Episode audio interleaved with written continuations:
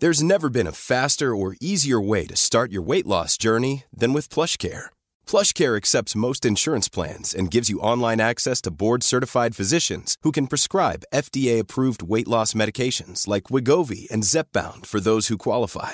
Take charge of your health and speak with a board-certified physician about a weight loss plan that's right for you. Get started today at plushcare.com slash weight loss. That's plushcare.com slash weight loss. plushcare.com slash weight loss. Porque el mundo actual no se entendería sin la economía y los negocios. Acompaña a Mario Maldonado, el columnista de negocios más joven y objetivo del periodismo financiero, en su programa Bitácora de Negocios.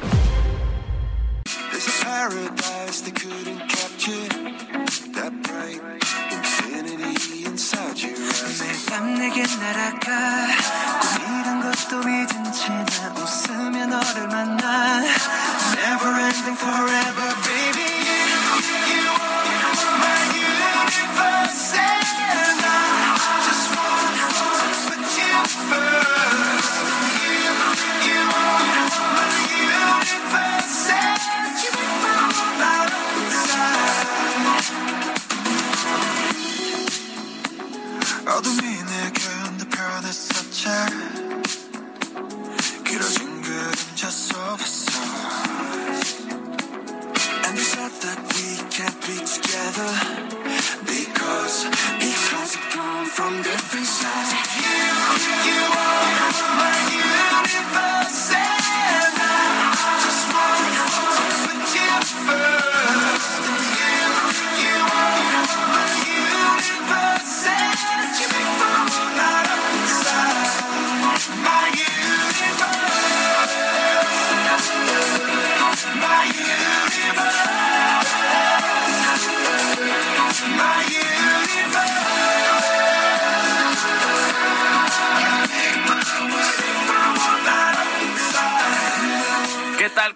Muy buenos días. Bienvenidos a Bitácora de Negocios. Yo soy Mario Maldonado. Me da mucho gusto saludarlos en este jueves 2 de junio del 2022. Estamos transmitiendo en vivo, como todos los días, tempranito, aquí en la cabina de El Heraldo Radio. Muchas gracias a todos por conectarse en punto de las 6 de la mañana para informarse de los temas más importantes en economía, finanzas, negocios, temas nacionales, también a veces políticos, internacionales. Lo más importante aquí al inicio de la jornada, al inicio de todos los días, de lunes a viernes. Gracias de verdad a todos los que nos escuchan en vivo, a quienes escuchan el podcast. Le entramos a la información, pero antes un poquito de música. Como todas eh, las semanas, todos los días escuchamos un poco de música, alguna canción con alguna temática además en la semana eh, para alegrarnos, alegrarnos las mañanas también se vale, no solo la información, ya de por sí nos acostamos leyendo, escuchando información, bueno, los periodistas eso es lo que hacemos. Así que un poquito de música, esta es de Coldplay y BTS, se llama My Universe. Esta semana escuchamos canciones del el mejor pop rock de Europa en la actualidad, según una playlist o algunas listas de música de la plataforma Spotify. Así que la vamos a estar escuchando este jueves y entramos ahora sí a, los, a la información. Vamos a hablar con Roberto Aguilar los temas financieros más relevantes. Arabia Saudita producirá más petróleo para compensar la salida de Rusia. El Banco de México baja su estimado de crecimiento para la economía nacional y mantiene un escenario inflacionario de alta inflación recortó el pronóstico de crecimiento para este año y el siguiente el Banco de México y Pemex coloca hoy un bono para canjear deuda con proveedores. Vaya qué asunto Pemex. Yo le voy a platicar un poco de esto en mi editorial también. Vamos a hablar con Gerardo Flores, como todos los jueves. Él es economista especializado en análisis de tema de políticas públicas, de telecomunicaciones. También vamos a entrar al tema del precio de la gasolina en Estados Unidos, que también alcanzó nivel récord. Por eso la inflación está arriba del 8% también en nuestro país vecino del norte. Por cierto, el próximo lunes comienza la cumbre de las Américas en Los Ángeles y el presidente no va a ir, hasta cree que va a ir. Terminó no ha terminado de deshojar la margarita, pero eh, pues es lo más seguro que no vaya a ir. Aunque el, aunque el presidente de Estados Unidos, Joe Biden, quiere que particularmente López Obrador esté presencialmente allá en Los Ángeles. Eso trascendió ayer de la Casa Blanca. Vamos a hablar de esto con Gerardo Flores, también con Gabriel Casillas, economista en jefe para América Latina de Barclays, sobre el, eh, eh, este pronóstico de Banco de México, de los indicadores más importantes, particularmente la inflación, las tasas de interés y eh, bueno, las tasas de interés no son las que e-, ellos mismos tienen la política monetaria, pero sí la inflación y el pronóstico de crecimiento. Vamos a revisar todo este asunto con Gabriel Casillas y vamos a platicar también con el doctor Iván Pliego, presidente de la CONSAR, sobre el informe del primer trimestre del año. Más de 8.6 millones de cuentas registraron ahorro voluntario y otros temas importantes. Así que quédense con nosotros aquí en Bitácora de Negocios. Son las seis con nueve. Vámonos con el resumen de las noticias más importantes para comenzar este jueves 2 de junio.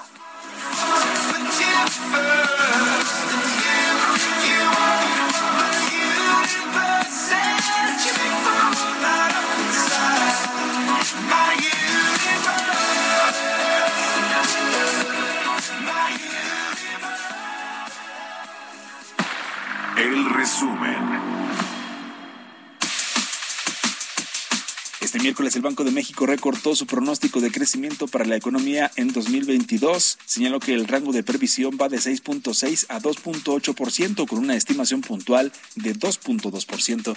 De acuerdo con la encuesta de expectativas del sector privado del Banco de México, la inflación general cerrará este año en un nivel de 6.81%, lo que representa un incremento en comparación con la última previsión, mientras que la inflación subyacente también incrementará al cierre de este año pasando de 6 a 6.38%. Mientras que los datos del Banjico indican que las remesas que mandan los connacionales a sus familias en México continúan registrando récords. En abril entraron un flujo histórico para este mes. Los ingresos por remesa sumaron 4.718 millones de dólares.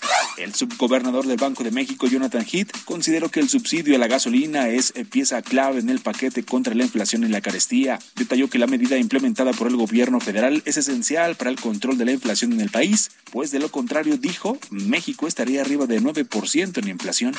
El Instituto Mexicano de Ejecutivos de Finanzas indicó que la economía mexicana avanza a un menor ritmo al interpretar sus mediciones anticipadas de indicadores clave de la producción de manufacturas, consumo y los servicios. El indicador IMEF manufacturero de mayo registró una caída de 6.6 puntos con respecto al mes de abril de 2022, situándose en 50.8 unidades. La industria automotriz captó la menor inversión extranjera de los últimos 11 años. Datos de la Secretaría de Economía señalan que la fabricación de equipo de transporte recibió 960 millones de dólares por inversión extranjera directa de enero a marzo pasado.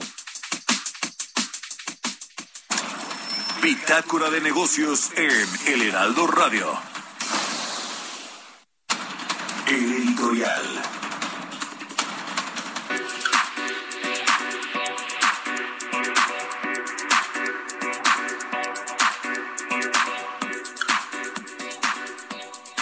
Pues ya eh, le decíamos ayer algo de este anuncio que hizo Petróleos Mexicanos para intercambiar facturas, cuentas por cobrar de sus proveedores y contratistas por bonos, bonos de deuda de Pemex que tienen, si bien un rendimiento de o un premio eh, de 8%, son hasta 2029. ¿Qué es lo que está queriendo hacer Pemex con esa estrategia? Bueno, pues patear deuda con proveedores que se dice estaría por ahí de los casi 200 mil millones de pesos, pero Pemex solo reconoce la mitad, más o menos unos noventa y tantos mil millones de pesos, lo que complica el escenario de Pemex. Llevaba varios meses, prácticamente desde que comenzó el sexenio, los proveedores y contratistas de Pemex se quejaban de que no les pagaba Pemex, no solo no les pagaba tiempo, sino que les iba eh, pateando y pateando la eh, fecha de pago y finalmente pues ellos tenían que seguir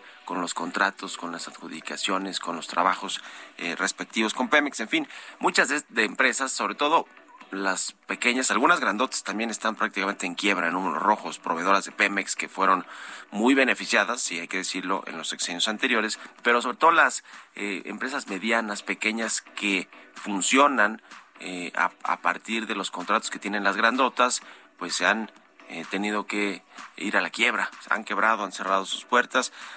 Y bueno, pues Pemex como que pues ya se dio cuenta de que si no paga, le van a venir en cascada los litigios, no solo de las empresas nacionales, de las locales, sino de las extranjeras, como lo estamos viendo en prácticamente todos los sectores. Por eso va que ensalazar casi todos los días a Palacio Nacional con el presidente del observador y le lleva un empresario con los que eh, pues les cambiaron las reglas del juego, están negociando, renegociando términos de contratos o proyectos eh, que ya de inversión que ya se habían anunciado, en fin, todo un asunto con Estados Unidos y con el TEMEC y el panel y de soluciones de controversias al que no quisiera llegar nadie, ¿no? Porque además México sí las trae de perder.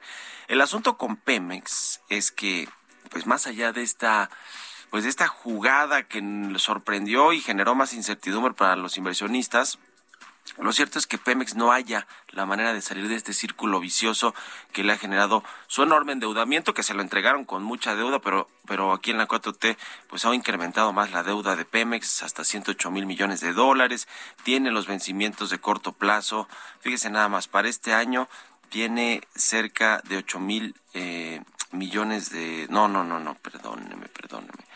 Para este año, Pemex tiene vencimientos por 7.500 millones de dólares, para el próximo 7.400 millones de dólares y en el 2024 8.800. Es decir, una fortuna, pero si hubieran podido pagar dos años de vencimientos, si no se hubiera hecho la refinería de dos bocas que va a costar no 8 mil millones, sino 12 mil 500 o 14 mil millones de dólares. Esa es la realidad. Pemex, pues la recibió la 4T desahuciada y la va a dejar peor. Eso es lo que parece. ¿Ustedes qué opinan? Escríbanme en Twitter, arroba mero mal, y en la cuenta arroba heraldo de México. Economía y mercados.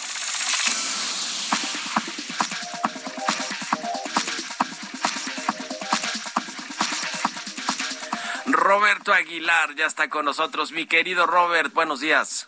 ¿Cómo estás, Mario? Me da mucho gusto saludarte a ti y a todos nuestros amigos. Fíjate que los mercados bursátiles asiáticos caían, esto debido a la preocupación generalizada de los inversionistas por la inflación elevada y la amenaza de recesión, mientras que los precios del petróleo pues se estaban ajustando desde ayer. Fíjate, después de conocerse que Arabia Saudita podría aumentar la producción para compensar la salida de crudo ruso y está pendiente el resultado de la reunión de la OPEP Plus que se va a celebrar el día de hoy. Europa al alza con cautela después de dos días de caída y futuros de Estados Unidos con ligeras ganancias. Pero mira, déjame entrar un poquito más al tema de Arabia Saudita. Es que este país está dispuesto, el mayor productor de petróleo en el mundo, está dispuesto a aumentar su producción justamente de hidrocarburos y la producción de Rusia disminuye sustancialmente a causa de las sanciones impuestas por Occidente. Esto lo informó el diario Financial Times. Se han mantenido conversaciones sobre un aumento inmediato en la producción de Arabia Saudita y los Emiratos Árabes Unidos, que podría anunciarse en la reunión de la OPEP Plus de hoy que te comentaba según este diario, la OPEP Plus está formada por los miembros de la Organización de Países Exportadores de Petróleo y sus aliados encabezados justamente por Rusia, pero vaya que ya Rusia también advirtió que cualquier disrupción de su producción petrolera puede crear un caos a nivel mundial. Y bueno, también te comento que China se opone firmemente a una nueva iniciativa comercial entre Taiwán y Estados Unidos.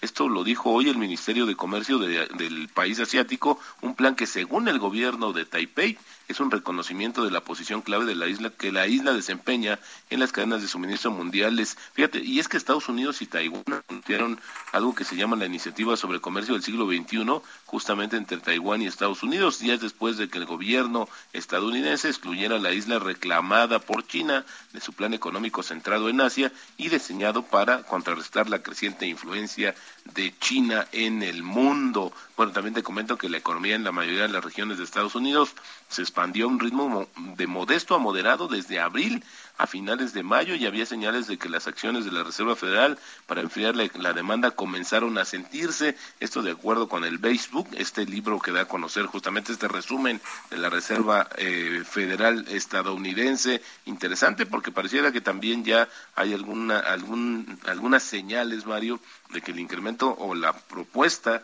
eh, la tendencia al alza de las tasas de referencia también ya está restringiendo el crédito en Estados Unidos. Y bueno, hablando del tema de Pemex, Mario, fíjate que hoy se estaría dando ya eh, o se anunciaría la emisión de dos mil millones de dólares en, bonos globales no garantizados al 2029 que serán usados para intercambiarlos justamente como comentabas por facturas pendientes de pago con una porción de, de proveedores y contratistas. La operación es manejada por Citigroup como único colocador y se va a hacer de manera restringida hasta donde tenemos entendido. Ayer Standard Poor's eh, asignó una calificación de deuda de triple B a la emisión propuesta de notas senior no garantizadas de Pemex, que carga con una deuda financiera, eso sí, de 109 mil millones de dólares, la empresa más endeudada de este planeta. Y también Novartis reanudó su actividad en Ucrania después de, revisar la seguridad de sus operaciones en el país que Rusia invadió en febrero. Esto lo anunció hoy la compañía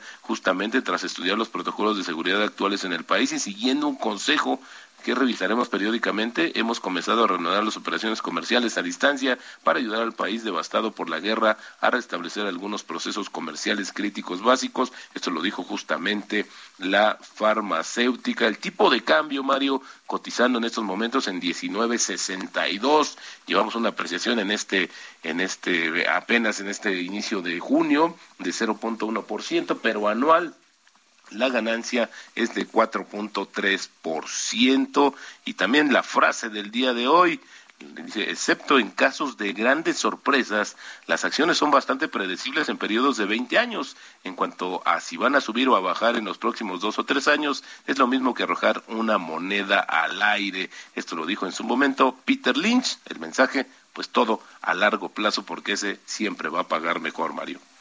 Buenísimo, mi querido Robert, muchas gracias y nos vemos al ratito en la televisión.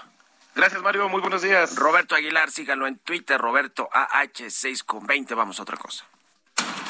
Políticas públicas y macroeconómicas.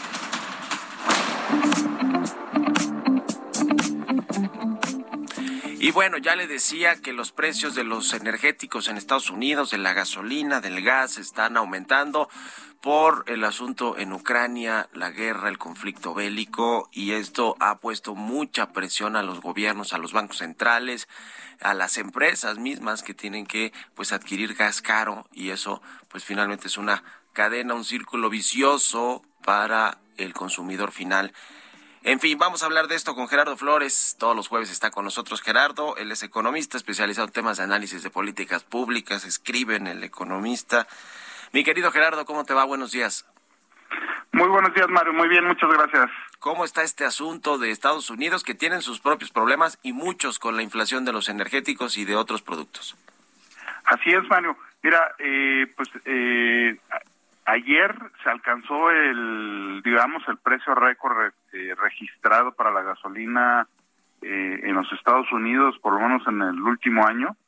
y te diría incluso mucho más tiempo, ¿no?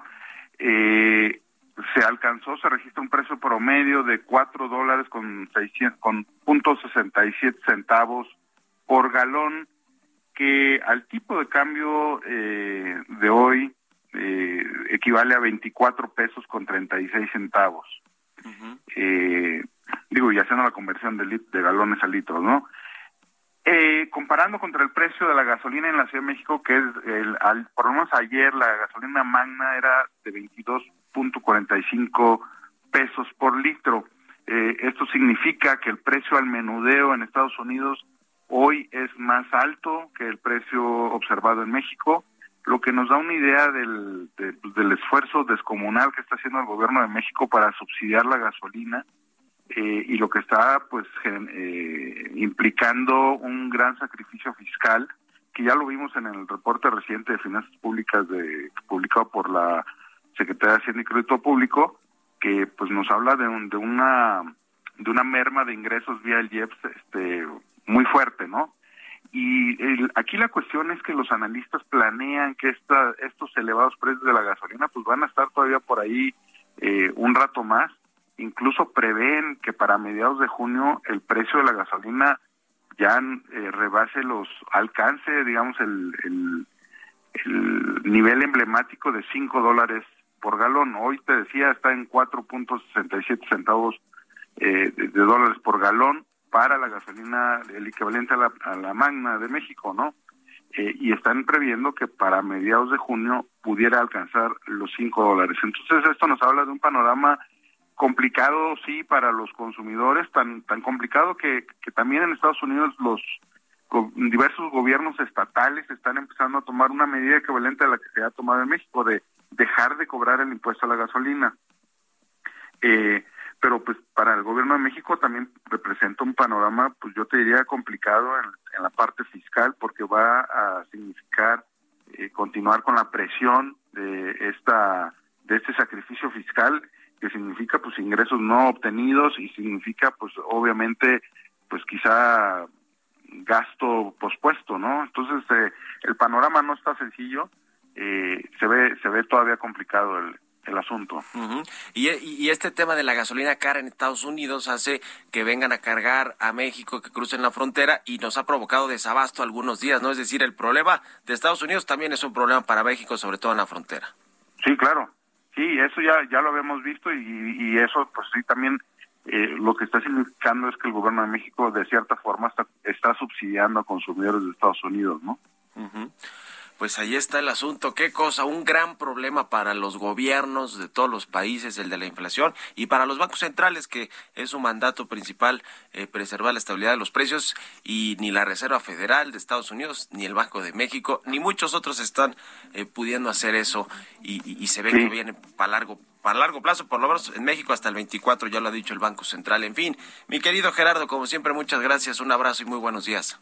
Muy buenos días, Mario. Un abrazo igualmente. Que estés muy bien. Gerardo Flores R, síganlo en Twitter y también le decía, escribe en el periódico El Economista. Vámonos a la pausa. Regresamos.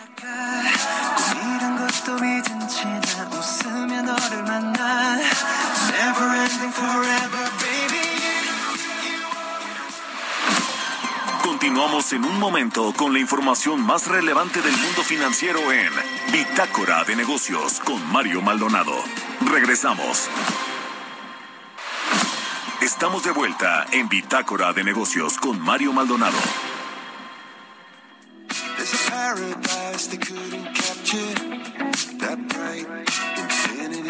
inside you 매일 밤 내게 날아가 꿈이란 것도 잊은 채나 웃으며 너를 만나 Never ending forever baby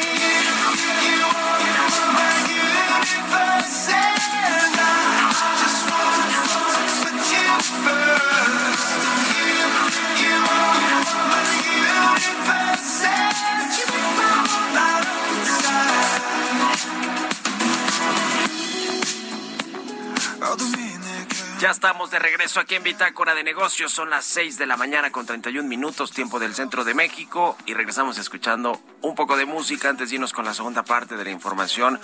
Aquí en el programa estamos escuchando Coldplay y la banda BTS. Esta canción se llama My Universe. Y escuchamos esta canción a propósito de que esta semana oímos canciones del mejor pop rock de Europa en la actualidad, según la plataforma Spotify. Vámonos al segundo resumen de noticias con Jesús Espinosa.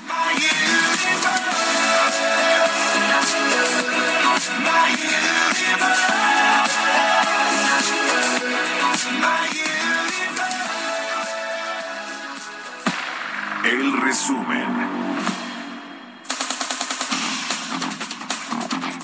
De acuerdo con especialistas, la aplicación de tasa cero a 72 fracciones arancelarias como parte del paquete contra la inflación y la carestía es una estrategia que puede funcionar en algo para mitigar el aumento en precios de los productos de la canasta básica del programa gubernamental. Los contribuyentes inscritos en el Registro Federal de Contribuyentes tendrán este mes de junio. There's never been a faster or easier way to start your weight loss journey than with.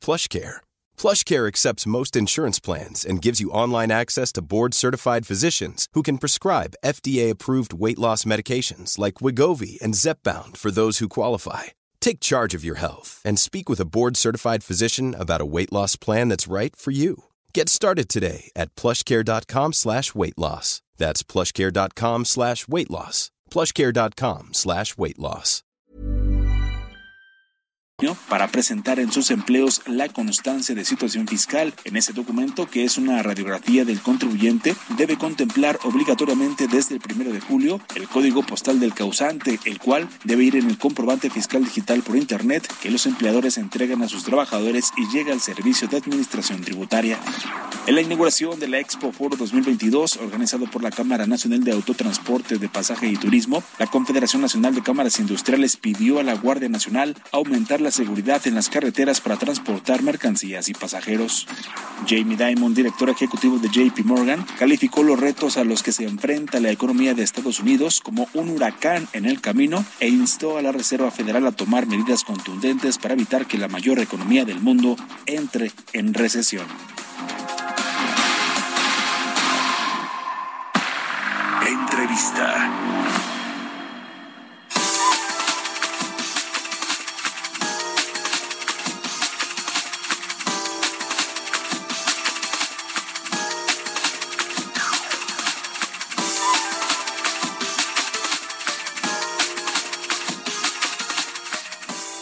Y bueno, ayer el Banco de México presentó su informe trimestral donde eh, pues ajustó, actualizó algunos de los supuestos económicos como el crecimiento del PIB de México para este año y para el siguiente. Y bueno, pues la noticia es que revisó a la baja nuevamente la expectativa de crecimiento de 2.4% a 2.2%, según este informe trimestral de enero-marzo 2022 que se publicó ayer. También hay eh, pues eh, proyecciones de inflación, de alta inflación que se mantienen. Y vamos a platicar y analizar esto con, con Gabriel Casillas, él es economista en jefe para América Latina en Barclays. ¿Cómo estás, querido Gabriel? Muy buenos días. Muy buenos días, querido Mario, y buenos días a tomar el auditorio. Un gusto estar en tu programa. ¿eh? Gracias, como siempre, por estos minutos. ¿Qué te pareció? Digo, creo que se esperaba, porque así lo han venido haciendo las casas de bolsa, los bancos de inversión, los organismos multilaterales. El Banco de México recorta la expectativa de crecimiento. Eh, ¿qué, opinas? ¿Cómo viste el, reporte? Bueno, yo creo que el reporte muy bueno, muy completo como, como siempre. Y en el tema de crecimiento, pues no, nunca es bonito ver una reducción del pronóstico de crecimiento a la baja. Sin embargo, como bien has apuntado varias veces, pues realmente ya, ya es nada más una actualización a lo que ya eh, muchos ya hemos hecho, ¿no? De estar revisando los pronósticos de crecimiento. Ahora, para ser sincero, sí hay una divergencia importante que seguro has visto entre lo que, eh, entre cómo está el consenso de analistas y, el Banco de México o Hacienda, ¿no? Sí, En este caso, por ejemplo, muchos de, de mis colegas han estado revisando su pronóstico desde inicios del año hacia tasas de crecimiento del 1.1, 1.3%. Nosotros nos hemos mantenido en 2%. Y la verdad es que yo creo que mis colegas eh, es muy factible que tengan que revisar sus pronósticos al alza. Entonces, más bien la, convergencia se va a dar porque pues Banco de México ha tenido que revisar a la baja, pero por el lado de los analistas creo que va a haber buenas noticias de revisiones al alza. No hay duda de que en el mundo, y tú lo has apuntado bien en tus programas, hay ciertas preocupaciones, ¿no? Por, por una recesión eh, empezando por todos estos eh, encierros masivos en China y porque pues, los bancos centrales están retirando ya estímulo monetario. Entonces creo que sí hay esa preocupación, pero creo que no tanta como para tener que revisar o seguir revisando el pronóstico de crecimiento de México a, la baja. Yo creo que vamos a que sea alrededor del 2%, no es para hacer fiesta, pero yo creo que es, una buena tasa dadas las circunstancias. ¿no? El asunto es que también para el 2023 hay... Eh eh, pues eh, un, un, menor eh, crecimiento, ¿no? Es decir, de 2.4 más o menos en el, en el, digamos en la media que tiene el Banco de México frente al 2.9 que tenían anterior. Eh, es decir digo falta mucho para el 2023 todavía pero pero no se ve que vaya a ser un buen cierre de sexenio vamos a decirlo así Gabriel no solo por el tema del COVID-19 que tiró el PIB 8.5% en el 2020 sino sino que en general pues este vamos a quedar casi que sin crecimiento no en los seis en los seis años de, de este gobierno Sí, es, muy desafortunado este, este Omar. Mira, pues como, como, como bien sabes, pues todo este tema de la pandemia, etcétera, pues nos generó muchísimo ruido en todas las estadísticas, además de, obviamente, la pérdida de empleos que se dio y la pérdida de vidas humanas. Pero este, pues nos generó mucho ruido, ¿no? Entonces, solamente tuvimos esa caída tremenda, luego un regreso importante. Entonces, como que no ha permitido ver ¿no? ¿Qué es lo que realmente está pasando con la política pública y cómo incide en el crecimiento económico? ¿A qué me refiero? A que pues va a llegar ese momento donde se vea que las políticas que ha llevado a cabo este gobierno, pues no, no nada más no nos llevan a, a crecer más, sino a crecer menos, ¿no? Simplemente sin apuntar a alguna, a alguna política en particular. El hecho de que no, vamos, las reformas de estructurales de la administración anterior se echaron para atrás, que iban a, pro, iban a propiciar crecimiento, pues esas no van a propiciar crecimiento. Y por otro lado, no hay nuevas reformas que propicien crecimiento. Entonces, simplemente con decir estas dos, pues te da para pensar que la tasa de crecimiento que ha tenido México en los últimos 40 años de 2.3%, ¿no? Eh, pues es muy factible que no, no, no se cumpla hacia adelante, ¿no? Que el nuevo PIB potencial de México a lo mejor se ubique más cerca de entre el 1.8 y 2%, lo cual pues no son buenas noticias porque lo que queremos es crecer más, no menos. Uh. Pues sí. Ahora, el otro tema claramente preocupante en México y el mundo es la inflación no modificó en este renglón su pronóstico el Banco Central, sigue manteniendo el 6.4% de eh, promedio de inflación para el cierre del año, lejos, muy lejos del objetivo de 3% del Banco de México, pero digamos que ese no lo modificó, sin embargo es una inflación pues bastante alta y el asunto de la inflación es que se eh, combate de muchas maneras, pero sobre todo con la política monetaria, con las tasas de interés que si siguen subiendo, pues eso sigue restringiendo el crecimiento económico. Claro, y en ese sentido, mira, yo creo que fue un, buen punto que no, no se revisara la trayectoria de inflación al alza respecto a la última reunión de política monetaria, eh, porque pues eso indica que el Banco de México no tendría por qué acelerar este su, su, su, el ritmo de alza de tasas, pero como bien indicas, pues va a tener que seguir subiendo tasas. ¿Cuánto más? Pues lo que pasa es que si tú sabes que en el pasado siempre que la Reserva Federal subía tasas, Banco de México y los países emergentes teníamos que responder. Uh -huh. Pero Banco de México viene respondiendo desde junio del año pasado, entonces ya llevamos bastantes alzas de tasa de interés. Entonces es factible que, que inclusive pues vayamos por arriba del 8.25%, que ha sido el máximo ¿no? de la tasa de referencia desde que Banco de México oficializó la tasa como instrumento en 2008. No hemos visto tasas por arriba de 8.25 de política monetaria. Y creo que eso pues va a tener que pasar. Yo no creo que lleguemos a tasa de doble dígito, o sea, 10%, pero sí creo que sí podemos llegar fácilmente a una tasa de 9%, simplemente por el tema de inflación, por el tema de mantener ese diferencial entre la tasa de Estados Unidos, ¿no? de política monetaria y la tasa de México. Y pues es, es desafortunado que pase esto. Tú eres de, de, los que piensa entonces, Gabriel, que eh, ya el Banco de México pues hizo casi que lo suficiente para tener una eh, pues tasa de interés atractiva, sobre todo con respecto a Estados Unidos y otros países, eh, y que y que ya se debería ir como que con tientas el Banco Central, es decir, sí aumentar la tasa de interés, pero no como estos 75 puntos base que están previendo muchos para la próxima decisión. Sí, yo, yo creo eso, estimado Mario. No sé si, si me escuchas, creo que sí, se está te escucho. Te, nosotros te escuchamos ah, aquí ya, bien. Perfecto. Sí, sí, Gabriel. Ah, Buenísimo, gracias. No, yo creo que yo sí pienso eso. ¿eh? Siento que ya, ya llevó a cabo una alza de tasa importante. Creo que la inflación ya tocó pico en la primera quincena de abril y le va a costar mucho trabajo. No va a ser una tendencia a la baja tremenda, pero ya no creo que vuelva a tocar otro pico. Y algo importante es que los esfuerzos que está haciendo la parte fiscal, no, el gobierno, sobre todo en el tema de subsidio de precios de la gasolina sí está ayudando a que la inflación, que una muy buena parte viene por el lado de la oferta, este, pues esté paleando, ¿no? Entonces yo, yo creo que Banco de México sí ya, ya puede estar cada vez más cerca de la tasa terminal, por arriba de 8.25, pero ya muy cerca. ¿Y qué opinas, cambiando de tema, Gabriel, de lo que anunció Pemex esta semana de intercambiar facturas pendientes de pago con proveedores, con sus contratistas, por bonos hasta 2029? ¿Qué te pareció este, este tema? A mí me pareció sorpresivo, creo que a todos, ¿no? Pero fue la forma que encontró Pemex para, pues por lo menos pagarle y si los quieren vender, como dicen, en el mercado secundario y, y hacer líquido ese dinero, pues es, ese es, su, asunto. Pero ¿qué, ¿qué te pareció de esta jugada de petróleos mexicanos? Pues mira, en general, si lo vemos así desde el punto de vista muy ortodoxo, pues sí, la gente se ha estado rasgando las vestiduras de cómo es posible que hagan un, este, una emisión de bonos para pagar este, este a proveedores. Uh -huh. eh, como que es algo que no se ve muy seguido y, y sí se vio raro. Ahora, la verdad, de todas estas personas con las que he hablado que se rasgaban las vestiduras, al final del día, pues también ven que Pemex lo que está tratando de hacer es realmente ya pagarles a los proveedores, ¿no? Desde cuando venimos arrastrando desde la administración anterior sí. este tema de no poderle pagar a los proveedores. Entonces siento que cada vez lo están viendo con mejores ojos eh, lo que están esperando es algún anuncio de Pemex, ¿no? De, de, explicación un poquito. Digo, al final no es un aumento de deuda, porque estás pasando la deuda de un lugar a otro, ¿no? Uh -huh. O sea, ni es reducción ni es aumento, ¿no? Simplemente estás viendo cómo, cómo la pagas.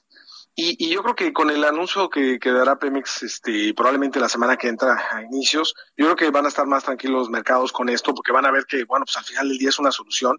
Y a la hora de pagarle a los proveedores, también los proveedores, pues ahora sí que se ponen más las pilas para seguir produciendo con Pemex, ¿no? Porque a la hora de no pagarles, pues ellos mismos, este, a lo mejor no sienten toda la, todo el peso de, de querer cumplir también con sus compromisos, ¿no?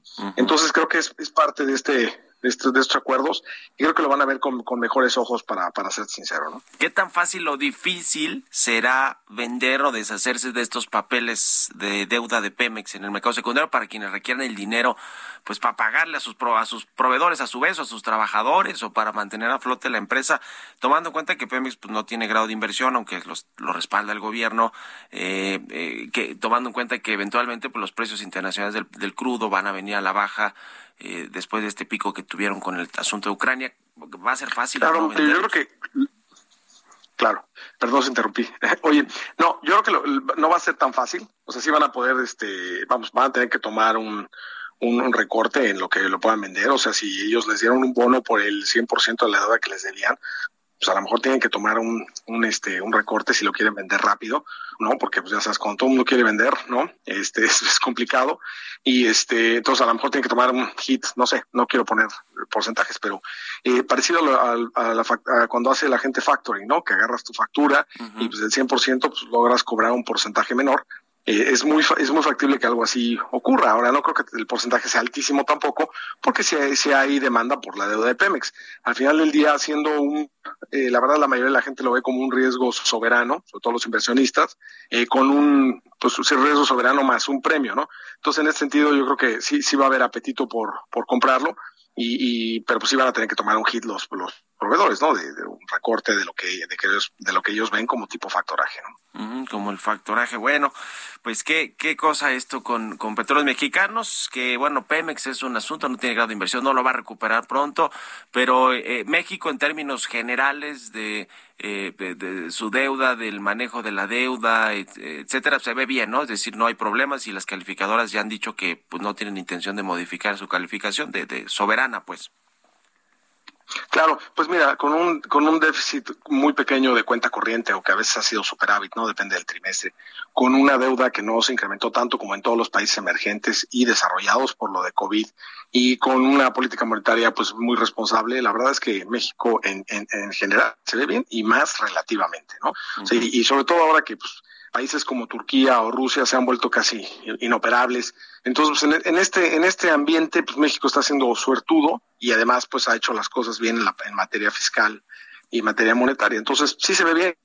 Yo sí creo que Moody's podría ser alguien que baje la calificación crediticia, pero como tú sabes, estamos tres escalones arriba de grado de inversión entonces, si nos bajaran un escalón, no pasa nada, ¿no? O sea, las otras dos calificadoras inclusive están abajo. Eso sí podría pasar, pero fuera de eso no, no vemos ni pérdida de, grado de inversión, ni ahorita, ni en el mediano plazo, ni, ni alguna cosa preocupante.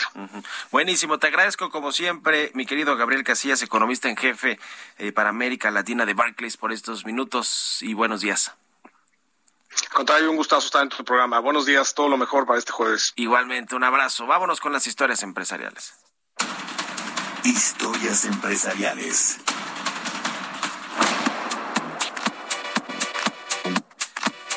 Mayo marcó la llegada a México de la SOFOM a, a Invest, así se llama, y ahora va a impulsar a los empresarios mexicanos invirtiendo 10 mil millones de pesos en los próximos tres años. Nos platica Giovanna Torres.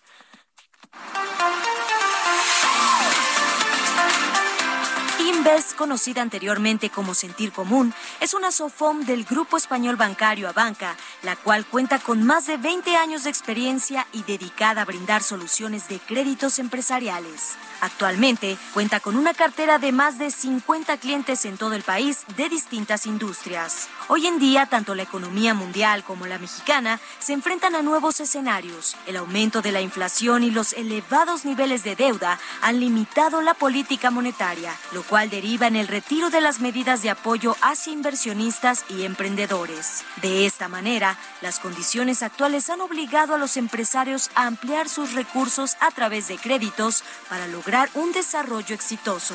Por ello, la sociedad financiera se ha respaldado con Abanca, la institución líder en el noreste de España. La banca cuenta con un modelo de negocio de 107 mil millones de euros y una infraestructura digital que le permitirá a los clientes realizar trámites de manera segura y sencilla, creando relaciones funcionales sin importar la localización o tamaño de las empresas mexicanas. Este nuevo modelo de negocio le ha dado la oportunidad a Invest de transformarse en un aliado del crecimiento estratégico de los empresarios mexicanos. Marco Antonio Soto, director general de Invest, señaló que las tendencias de crecimiento en México son las mismas que han abierto el panorama para realizar una reconfiguración económica y como consecuencia, nuevos modelos financieros están tomando fuerza al dar apoyo a diversos proyectos. Para Bitácora de Negocios, Giovanna Torres.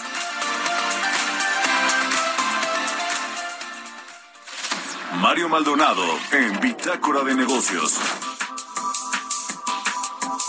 Y bien, como lo, comentamos al inicio del programa, vamos a platicar con el doctor Iván Pliego Moreno, el expresidente de la Comisión Nacional del Sistema de Ahorro para el Retiro, la CONSAR. ¿Cómo estás, Iván? Muy buenos días.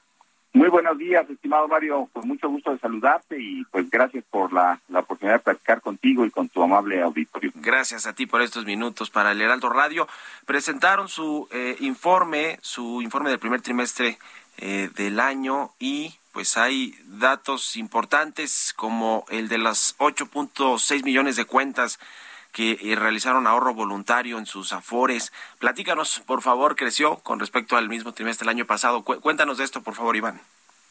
¿Cómo no? Mira, es un informe que se presenta incluso al Congreso de la Unión, es un informe trimestral del primero a mar, de enero a marzo, y se hace ahí la referencia de cómo va evolucionando eh, y normalmente se hacen, tú lo sabes, eh, comparaciones con el mismo periodo del año anterior. Entonces, en términos generales, eh, efectivamente hay un crecimiento, un crecimiento, digamos, importante, un crecimiento no solamente inercial, sino un crecimiento derivado de pues mayor promoción, de crecimiento del empleo y de pues los rendimientos que normalmente eh, se van generando en las distintas eh, afores. Hay que señalar quizás también, eh, creo que es importante, eh, que se reflejan minusvalías en el, en el, informe, porque esto es, digamos, normal, parte de la naturaleza de las inversiones y pues tenemos que acotarlo a lo que significa la fotografía del trimestre. Eh, este, eh, lo, lo, lo, quiero explicar, si me permite, estimado Mario, porque eh, suena preocupante, hay minusvalías, esto quiere decir que no, no, no estamos teniendo plusvalías.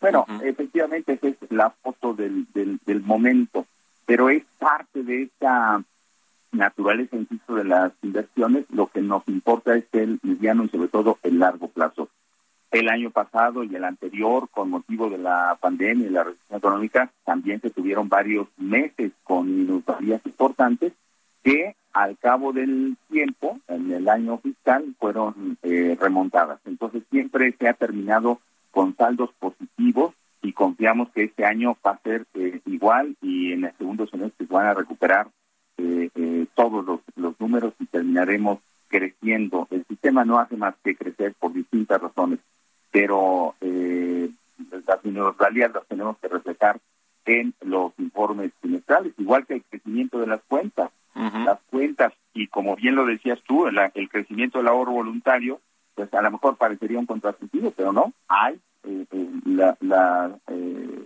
las cifras que demuestran que el crecimiento de el ahorro voluntario también ha sido importante y lo promueven todas las administradoras, hay, hay que decirlo, todas las aforas promueven el ahorro voluntario porque es un mecanismo que ayuda, que contribuye a fortalecer los ahorros de los trabajadores. Y a pesar de estas minusvalías que, como tú dices, bueno, son inversiones que hacen las Afores de largo plazo y, y aunque se reflejen en un trimestre, no son, digamos, lo que, la, regla, pues, ¿no? Del sector, eh, al final siempre el largo plazo paga y, suele pagar bien. El asunto que sí está, que sí hubo un problema con el tema del, del COVID y el desempleo, fueron estos retiros por desempleo, ¿no? Que se, que se han venido, pues, digamos, extendiendo hasta esta, hasta este primer cuatrimestre, Iván. Sí, pero también hay que ubicarlo en el contexto general. La tendencia histórica de todo el sistema ha sido eh, de, crecimiento, de aumento, de incremento de eh, retiro de eh, recursos de manera adelantada. Se agudizó, desde luego, en el año 2020 por motivo de la recesión que implicó la disminución de los ingresos, implicó la pérdida de empleo, etcétera. pero en 2021 se redujo esa eh, tendencia fue importante, pero ya fue, eh, digamos, acorde a la tendencia histórica. Y lo que estamos viendo en 2022, estimado Mario, es que se continúa reduciendo esa disposición que hacen los trabajadores de eh, pues obtener recursos de manera anticipada. es algo que nosotros tratamos de, ubicar y mantener informada a, la a los contadientes, para que en el momento en que sea eh, viable para ellos, recuperen eh, esos niveles de ahorro y no modifiquen sus semanas eh, de cotización registradas y, puedan mantener su tendencia de, ahorro. Porque al final de cuentas todo eso va a, a influir en los montos, los tiempos y las posibilidades que tendrán de acceder a un eh, retiro en condiciones de bienestar. En un minutito y cachito que nos queda, Iván, el asunto de la competitividad del sector con todos los cambios que se han hecho, eh, las comisiones y demás, ¿qué, qué, recomienda, ¿qué recomendaría el presidente de la CONSAR en términos de quienes tienen una Afore y quieren revisar otras opciones, cambiarse de Afore, etcétera? ¿Cuál sería la recomendación? Eh, de manera muy breve, y tajante y contundente, mi querido Mario, yo te diría, este no es momento para cambiarse. Habría que revisar cada caso, pero eh, dadas las minusvalías, y esto se ha, extendido, marzo fue un, mes positivo, pero abril y mayo siguen siendo negativos, no son momentos adecuados, no se recomienda, pero hay que revisar cada uno de los eh, casos. Este, yo creo que es momento de digamos, eh, hacer como una pausa, ¿no? Eh, y, pensarlo bien, tener toda la información y pues eventualmente sigue siendo un derecho que se garantiza y que los trabajadores puedan cambiar de afuera. Pero en términos de la competitividad de las administradoras, estamos en el esfuerzo para que reduzcan el, gasto comercial y se eh, concentren en el gasto en inversiones. Invertir correctamente. Buenísimo. Mejor que sigan con el ahorro voluntario, que eso sí les va a ayudar mucho para su futuro. Gracias, querido eh, Iván Pliego, presidente de CONSAR. Gracias por estos minutos y muy buenos días. Gracias a ti, buenos días. Un abrazo, que estés bien. Con esto nos despedimos. Se quedan en El Heraldo Radio con Sergio Sarmiento y Lupita Juárez. Nos vamos a la televisión, nosotros al canal 10 de la televisión y nos escuchamos aquí mañana tempranito en punto de las 6. Buenos días.